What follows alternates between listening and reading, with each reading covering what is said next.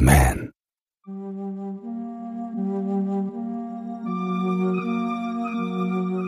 Haben Sie geprüft, ob der Stecker in der Dose ist? Selbstverständlich. Halten Sie mich eigentlich für blöd? Das Scheißding geht nicht mehr an. Ich habe schon alles ausprobiert. Äh, sicher? Also nochmal ein- und ausschalten. Das haben Sie auch probiert. Wenn es nicht mehr angeht? Hören Sie mir überhaupt zu? Was denken Sie eigentlich, wer Sie sind? Gehen Sie immer so respektlos mit Ihren Kunden um? Wann haben Sie das Gerät zuletzt verwendet? Gestern ging es noch. Oh, warten Sie. Scheiße. Das Kabel. Es ist tatsächlich nicht eingesteckt. Schatz, du hast beim Staubsaugen mal wieder den verdammten Stecker rausgerissen. Dude, Dude, Dude. Genervt nehme ich das Mikrofon vom Kopf und werfe einen Blick auf die Uhr. Eigentlich müsste ich noch zehn Minuten arbeiten, aber nochmal so einen Anruf überlebe ich heute nicht. Kaum vorstellbar, wie viele Idioten unter uns weilen. Das Einzige, was mich mein Job in den letzten zwei Jahren Callcenter gelehrt hat, ist, dass ungefähr 90 Prozent der Menschheit einen IQ jenseits von Gut und Böse hat. Ein Wunder, dass diese Untermenschen, wie ich sie gerne nenne, überhaupt fähig sind, alleine aufs Klo zu gehen, ohne jemanden, der ihnen eine Schritt-für-Schritt-Anleitung dafür gibt oder ihnen sagt, dass sie danach den Arsch abwischen müssen, damit die Hose sauber und trocken bleibt. Alles Idioten meiner Meinung nach. Und ich glaube, mit dieser Meinung stehe ich nicht alleine da. Jep, heute halte ich definitiv keinen weiteren Idioten aus. Bevor ich meinen Computer ausschalte, prüfe ich nochmal sicherheitshalber meinen Kontostand. Und verdammt, nur noch 30 Euro und ein paar Cent. Mehr nicht. Ausgerechnet jetzt, wo ich das Geld so dringend brauche. Die letzte Stromrechnung hat mein Erspartes aufgefressen. Und die Nanny für meine Tochter Lola ist leider auch nicht gerade billig, aber notwendig. Alles nur, weil meine Ex-Frau mit ihrem neuen Macker durchbrennen musste und uns beide allein zurückgelassen hat. So als hätten wir für sie einfach aufgehört zu existieren. Aber Ex-Frauen um Geld anzubetteln ist keine Option. Ein letztes Fünkchen Stolz besitze ich noch. Naja, wobei das Fünkchen Stolz auch bald erlöschen wird. Meine Tochter hat nämlich heute Geburtstag. Und wie kleine Mädchen so sind, wünschen sie sich immer irgendetwas Ausgefallenes. Was bedeutet, dass ich meinen Chef um einen kleinen Vorschuss anbetteln muss. Sie wird schließlich nur einmal sieben. Du schaffst das schon, Sascha, rede ich mir gut zu und klopfe mir dabei imaginär auf die Schultern. Wird schon schiefgehen. Kopf hoch, Brust raus und los geht's, wie man so schön sagt. Wie zu erwarten, will mir mein Chef keinen Vorschuss geben. Dieser verdammte herzlose Bastard. Zwei Jahre in dieser Drecksfirma und der Mistkerl weiß, dass meine Frau mich verlassen hat und dass ich eine kleine Tochter zu Hause sitzen habe, um die ich mich kümmern muss. Aber es interessiert ihn nicht die Bohne. Er hätte eine Firma zu leiten und auch Münder zu stopfen, bla bla bla. Ja, leck mich doch am Arsch. Deprimiert packe ich mein Zeug zusammen und nehme den Lift runter zur Tiefgarage. In einer Stunde schließen die Geschäfte und ich muss irgendetwas für meine Tochter auftreiben, bevor der Zug abgefahren ist. Scheiße, verdammt. Und dann wünscht sie sich auch noch eine Spieluhr mit einer Ballerina, da sie gerne selbst Ballett tanzen würde. Hätte ich das nötige Kleingeld, würde ich ihr den Wunsch mit dem Ballett auch ermöglichen. Aber aktuell stehen Ballettstunden nicht zur Debatte. Viel zu teuer. Kann ich mir einfach nicht leisten. Egal wie ich es drehe und wende. Also muss ich zumindest diese blöde Spieluhr auftreiben die Enttäuschung in ihrem Gesicht zu sehen, als ich ihr gebeichtet hatte, dass es erstmal keine Ballettstunden geben wird, hatte mein Herz bereits in tausend Stücke gerissen. Kaum auszumalen, was mit dem Ding passiert, wenn ich meine Tochter nochmal enttäuschen sollte. Und obwohl ich mir im Klaren bin, dass sich an unserer aktuellen Situation so schnell nichts ändern wird, habe ich ihr natürlich auch noch versprochen, dass Papa bald einen neuen Job haben und ganz viel Geld verdienen wird. Okay. Ja, ich bin ein schlechter Vater, der seine einzige Tochter anlügt und nichts auf die Reihe kriegt. Mit meinem katastrophalen Lebenslauf bekomme ich nicht mal einen Job an der Kasse. Drogenvergangenheit. Und als wäre das nicht genug, auch noch Diebstahl. Ein Wunder, dass mich das Arschloch im Callcenter überhaupt eingestellt hat. Wahrscheinlich nur, um sich an meiner Misere zu erfreuen. Sadistisches Schwein, das er ist. Ich drücke das Gaspedal herunter und rase viel zu schnell aus der Garage. Egal, spielt jetzt auch keine Rolle mehr. Auf zum nächsten Spielzeugladen und hoffen, dass die Spieluhr im Budget liegt. Kaum angekommen, finde ich mich zwischen überforderten Muttis und quengelnden Kindern in der Spielzeugabteilung wieder. Links und rechts von mir sind die Regale vollgestopft mit Krimskrams in den Farben Pink und Weiß. Und ich wirke wie der schwarze Schandfleck dazwischen. Die eine Mutti hat mir auch schon einen leicht ängstlichen Blick zugeworfen, als ihr meine Springerstiefel und meine mit Totenköpfen und bösen Symbolen verzierte Bomberjacke ins Auge gefallen sind. Tja, was soll ich sagen? Ich bin halt nicht der perfekte 0815 Standardpapa. Früher war ich stolzes Mitglied einer Biker-Gang und bin nur ausgetreten wegen meiner Frau, respektive Ex-Frau, als sie mit Lola im fünften Monat schwanger war und sich endlich dazu überwunden hatte, mir davon zu erzählen und mich zu bitten, mit dem ach so bösen Gangleben aufzuhören und ein verantwortungsbewusster Vater zu werden. Mittlerweile zweifle ich sogar daran, dass ich wirklich der Vater von Lola bin, aber ich liebe die Kleine mittlerweile viel zu sehr, um sie in meinem Leben missen zu müssen. Sie ist mein Sonnenschein. Und ohne sie bin ich einfach nichts. Also muss ich mich hier herumquälen und nach der perfekten Spieluhr für sie suchen, weil gute Daddys das so machen. Was sich als gar nicht so einfaches Unterfangen herausstellt. Barbies und Plüschtiere sind zwar im Übermaß vertreten, aber Spieluhren scheinen Raritäten zu sein. Also spreche ich eine Verkäuferin an und lasse mich von der älteren Dame zu den drei Spieluhren, die sie im Sortiment haben, führen. Super. Eine kitschiger als die andere. Die mit goldenen Vögelchen fällt schon einmal weg, viel zu protzig und viel zu teuer. Die zweite hat anstelle einer Ballerina eine tanzende, vollbusige Hannah Montana in der Mitte, die ich meiner Tochter nicht zumuten will. Das Ding würde zwar nur 20 Euro kosten, aber es sieht halt auch nach 20 Euro aus, wenn nicht weniger. In die letzte Spieluhr setze ich all meine Hoffnungen. Mit nervösen Fingern öffne ich die zartrosa farbige Schatulle, die mit weißen Blumen bestückt ist. Bingo. In der Mitte der Spieluhr steht auf Zehenspitzen eine schöne Ballerina in einem klassischen pinken Tütü, die sich anmutig zu einer sanften Melodie im Kreise dreht. Perfekt. Genau das, was ich haben will. Ich klappe die Spieluhr wieder zu und wende sie um einen Blick auf das Preisschild auf der Rückseite zu erhaschen. Scheiße. 40 Euro? Wirklich? Das sind 10 Euro über dem Budget. Geknickt lege ich die Spieluhr wieder zurück ins Regal. Verdammt. Lola wird enttäuscht sein. Ich werfe einen Blick über meine Schulter zu den Teddybären hinüber und hadere mit dem Gedanken, ihr anstelle der Spieluhr einen dieser blöden weißen Teddys zu kaufen. Sie hat schon einen braunen. Mr. Opium. Ja, sie hat ihn tatsächlich Mr. Opium getauft. Unnötig zu erwähnen, dass ihr Plüschhase Mr. Crack und ihre Barbie Crystal heißt. Begriffe, die sie von mir irgendwann aufgeschnappt hat, weil ich anfangs Schwierigkeiten hatte, von den Drogen loszukommen. Wieder ein Beweis, dass ich ein furchtbar schlechter Vater war und immer noch bin. Diese Spieluhr wäre meine Chance gewesen, zu zeigen, dass ich auch anders kann. Naja, offensichtlich wohl nicht. Und als wäre das nicht genug Bullshit für einen Tag, beäugt mich die Mutti im Flur weiter unten mit einem skeptischen Blick und zieht ihren Sohn, der gerade mit einem Monster-Truck in der Hand herumbrummt, näher zu sich heran. Dann reißt sie ihm das Ding aus der Hand, legt es ins Regal zurück und zieht den überrumpelten und weinenden Sohn hinter sich her in den nächsten Gang, raus aus meinem Blickfeld. Wow. Da tut die verklemmte Kuh doch tatsächlich so, als hätte ich vor, ihr Balk zu fressen oder noch besser gleich vor ihren Augen zu vergewaltigen. Vorurteile ahoi. Ich fahre einen imaginären Mittelfinger aus und wende mich wieder der teuren Spieluhr zu. Ob ich sie vielleicht auf 30 Euro runterhandeln könnte. Oder vielleicht könnte ich die Oma an der Kasse überreden, den Rest nächsten Monat zu bezahlen. Andererseits in dem Outfit wird sie mir wahrscheinlich die Spieluhr aus der Hand schlagen und direkt die Polizei rufen. Wo wir wieder bei den 90% Idioten auf dieser Welt wären. Früher hätte ich die Uhr einfach in meine Jacke gesteckt und wäre damit aus dem Laden stolziert.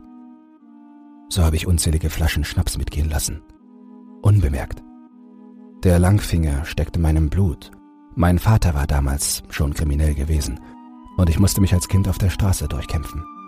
Kein Wunder will ich, dass Lola es besser hat als ich damals. Sie soll gut aufwachsen, behütet umsorgt. Deswegen auch die Nanny. Isabel. Sie ist der wohl liebenswerteste Mensch, der mir seit Jahren begegnet ist. Und die auch absolut kein Problem mit meinem Auftreten hat.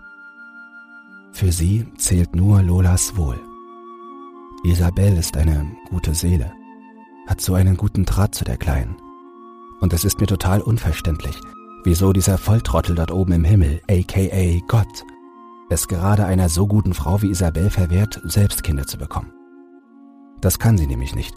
Deswegen ist sie Nanny geworden. Die Welt ist so scheiße ungerecht und verflucht unfair. Schlagartig muss ich an Lola denken, wie sie einmal mit Isabel Memory gespielt hat, während ich die Wäsche gebügelt habe und beinahe das ganze Haus dabei abgefackelt hätte.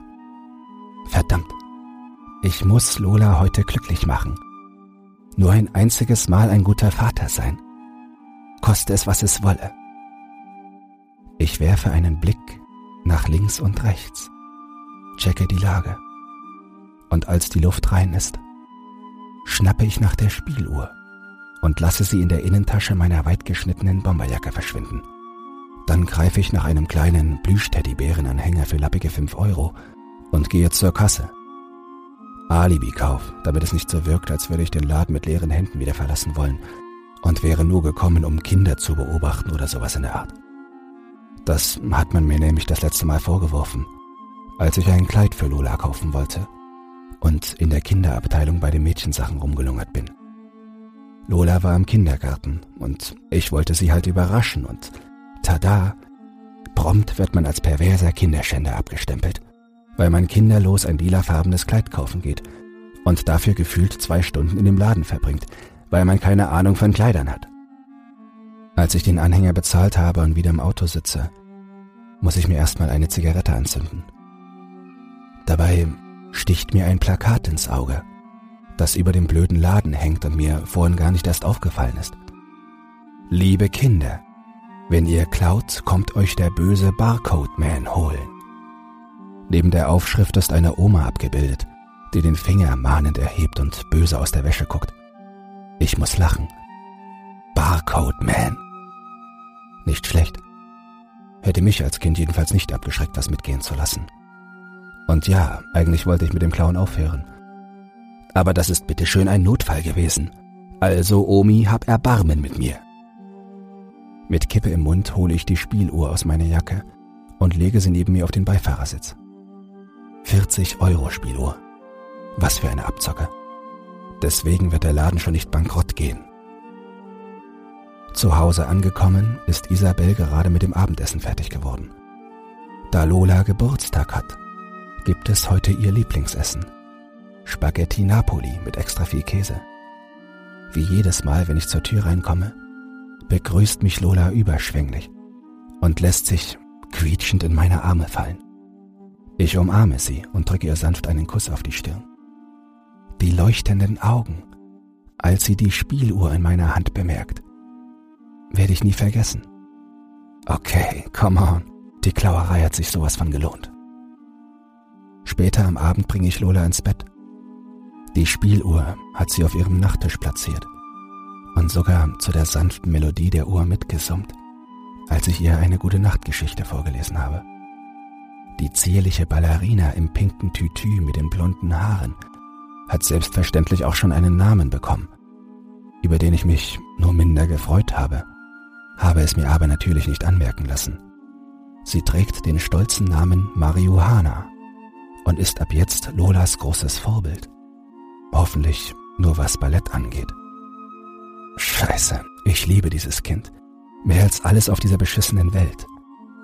Ignoriert man die Tatsache, dass ich gegen meine eigenen auferlegten Prinzipien verstoßen und die Spieluhr geklaut habe, hätte der Abend eigentlich nicht besser laufen können.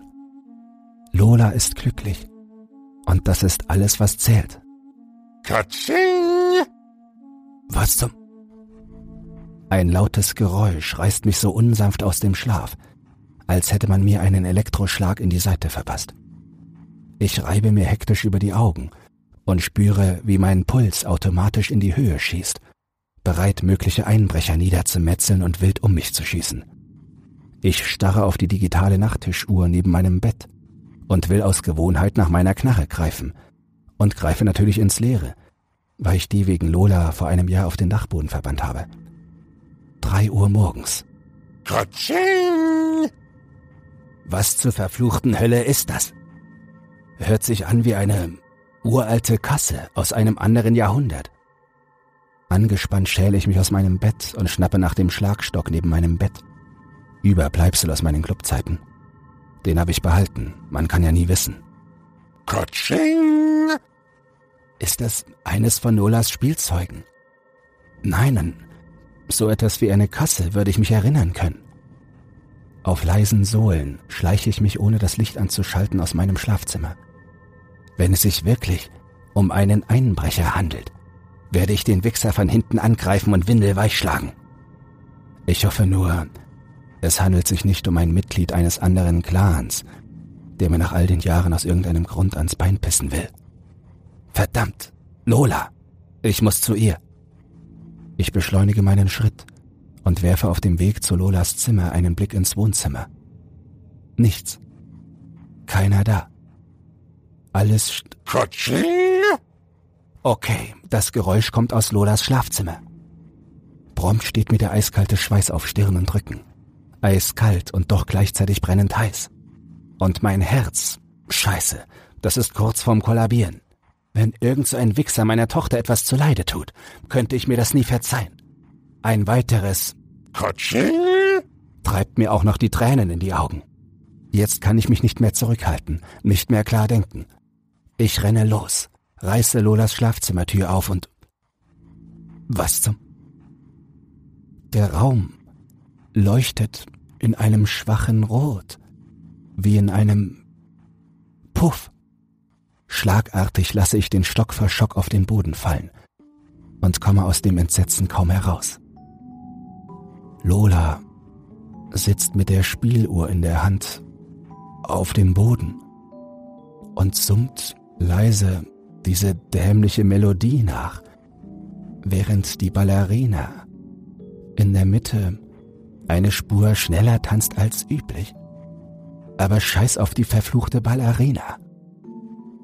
Das Schlimmste ist, dass vor meiner Tochter irgendein Kerl kniet. Die Pupillen strahlen blutrot aus den schwarzen Augenlöchern und werfen Lolas Schatten an die Wand gegenüber. Der Schädel ist kahl. Starke Furchen schlängeln sich wie Narbengewächs über das ausgemergelte und eingefallene Gesicht. Dort, wo eigentlich eine Nase sein sollte, ist lediglich ein Loch, in dem ein knallroter Ball steckt. Und als der Clown oder was auch immer dieser Wichser darstellen soll, sich zu mir umdreht und die Hand zum Gruß ausstreckt, erklingt wieder dieses abscheuliche Katsching! Ich spüre, wie meine Kinnlade sich aus meinem Gesicht verabschiedet und meine Augen drohen wie Ping-Pong-Bälle aus ihren Höhlen zu springen.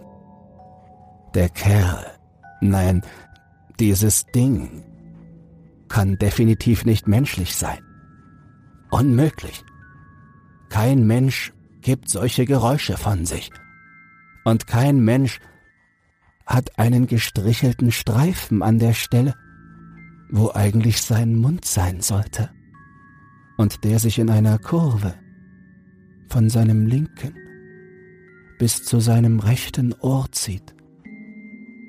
Als dieses Ding auch noch anfängt loszulachen, wippen die Striche wie Pianotasten hoch und runter zu dem metallischen Grollen, das diese Kreatur von sich gibt.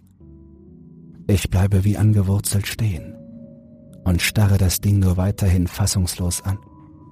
Das kann doch nicht wahr sein. Ich muss voll drauf sein. Aber ich habe nichts genommen. Das kann eigentlich nicht sein. Lola sitzt immer noch friedlich vor sich hin summend auf den Boden und betrachtet die Spieluhr in ihren kleinen Händen, als würde nur ich dieses Ding wahrnehmen. Hallo Sascha. Katsching. Die mechanische Stimme von dem Kerl reißt mir beinahe das Trommelfell aus den Ohren und ist so laut, dass ich sie mir notgedrungen vor Schmerzen zuhalten muss. Moment mal. Sascha? Woher kennt dieses Ding meinen Namen? Verdammt nochmal. Egal, scheiße. Ich muss Lola retten. Ich löse widerwillig meinen Blick von diesem Ding und bücke mich nach meinem Schlagstock. Meine Hände zittern so sehr, dass ich ihn beinahe nicht greifen kann und mehrere Versuche brauche. Als ich es endlich schaffe und mich auf den Kerl stürzen will, löst er sich vor meinen Augen in Luft auf. Und der ganze Raum ist komplett dunkel und still. Kein rotes Licht. Keine Melodie. Was zum... Papa, was machst du da? Die Tischlampe auf Lolas Nachttisch geht an. Und ich sehe meine Tochter, wie sie im Bett liegt, sich müde über das niedliche Gesicht reibt und dazu herzhaft gähnt. Mein Blick fällt auf die Spieluhr, die sich zugeklappt neben der Nachttischlampe befindet. Hä? Bin ich blöd? Meine Tochter war doch gerade eben noch auf dem Boden. Mit dieser Spieluhr. Und diesem Ding. Ich schnappe einmal nach Luft. Und schaue mich nochmals im Raum um. Nichts. Alles normal. Immer noch mit rasendem Puls, kurz vor dem Herzkollaps und den Schlagstock umklammernd, als würde mein Leben davon abhängen, gucke ich hinter die Zimmertür. Auch nichts. Dann reiße ich die Türen von Lolas Kleiderschrank auf und fuchtle mit meinem Stock in ihren Kleidern herum. Vielleicht hat sich der Bastard... Nein, da ist auch nichts unter dem Bett. Ich kann mir das doch nicht alles nur eingebildet haben. Ich, ähm... Ich... Warst du nicht eben gerade noch auf dem Boden und hast... Wo ist denn der Mann hin? Welcher Mann? Lola sieht mich mit großen Augen an. Papa? War LSD wieder da? Ich dachte, du willst nicht mehr, dass sie kommt. Was? LSD?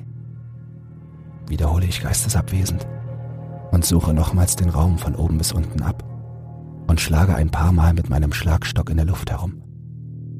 Nichts, verdammt. Gar nichts. Papa, du machst mir Angst. Lola zieht ihre Knie an sich ran und umklammert sie mit beiden Händen. Okay, Sascha, du machst der Kleinen Angst. Komm wieder klar.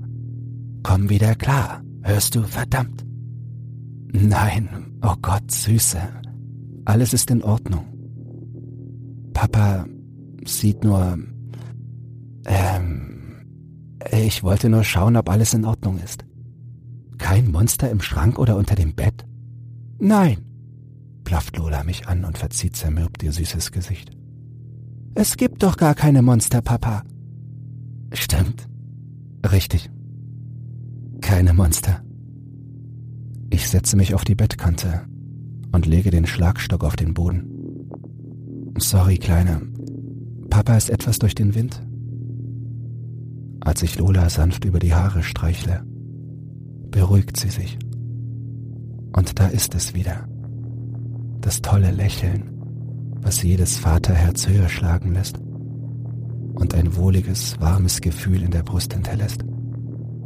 Ich mag LSD nicht leiden, Papa, meint die Kleine und blustert ihre Wangen auf. Ich weiß, Liebling. LSD war nicht da. Versprochen versichere ich ihr, obwohl ich mir gerade selbst nicht so sicher bin, ob ich mir wirklich nicht im Schlaf irgendwas eingeworfen habe. Lola beäugt mich einmal skeptisch. Dann nickt sie und legt sich wieder hin.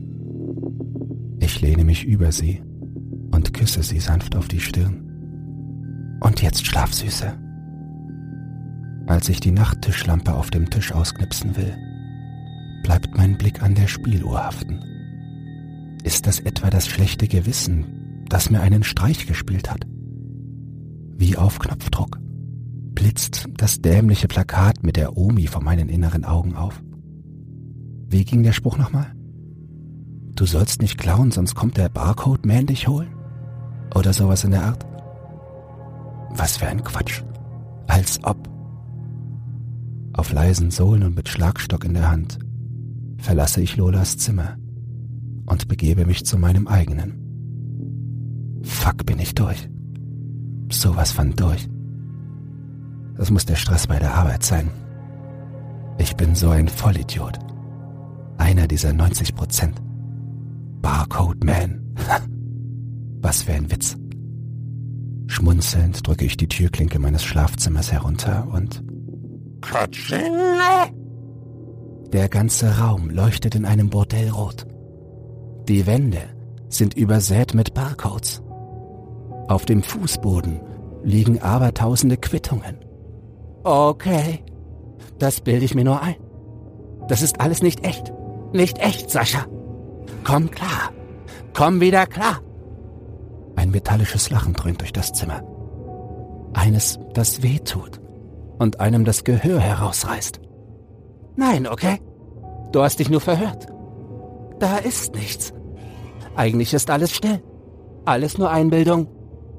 Du legst dich jetzt einfach hin und... Da ist er wieder. Dieser Mann mit leuchtend roten Augen. Diese Kreatur. Dieses Ding. Mitten im Raum. Und dort, wo eigentlich ein Mund sein sollte, rieselt ein endloser Strom an Münzen heraus. Und da ist sie wieder. Diese ohrenbetäubende metallische Stimme, die ihn mit Haut und Haaren zu verschlucken droht. Hallo, Sascha. Du hast vergessen zu bezahlen. Ich bin hier, um die Rechnung zu begleichen. Katsching!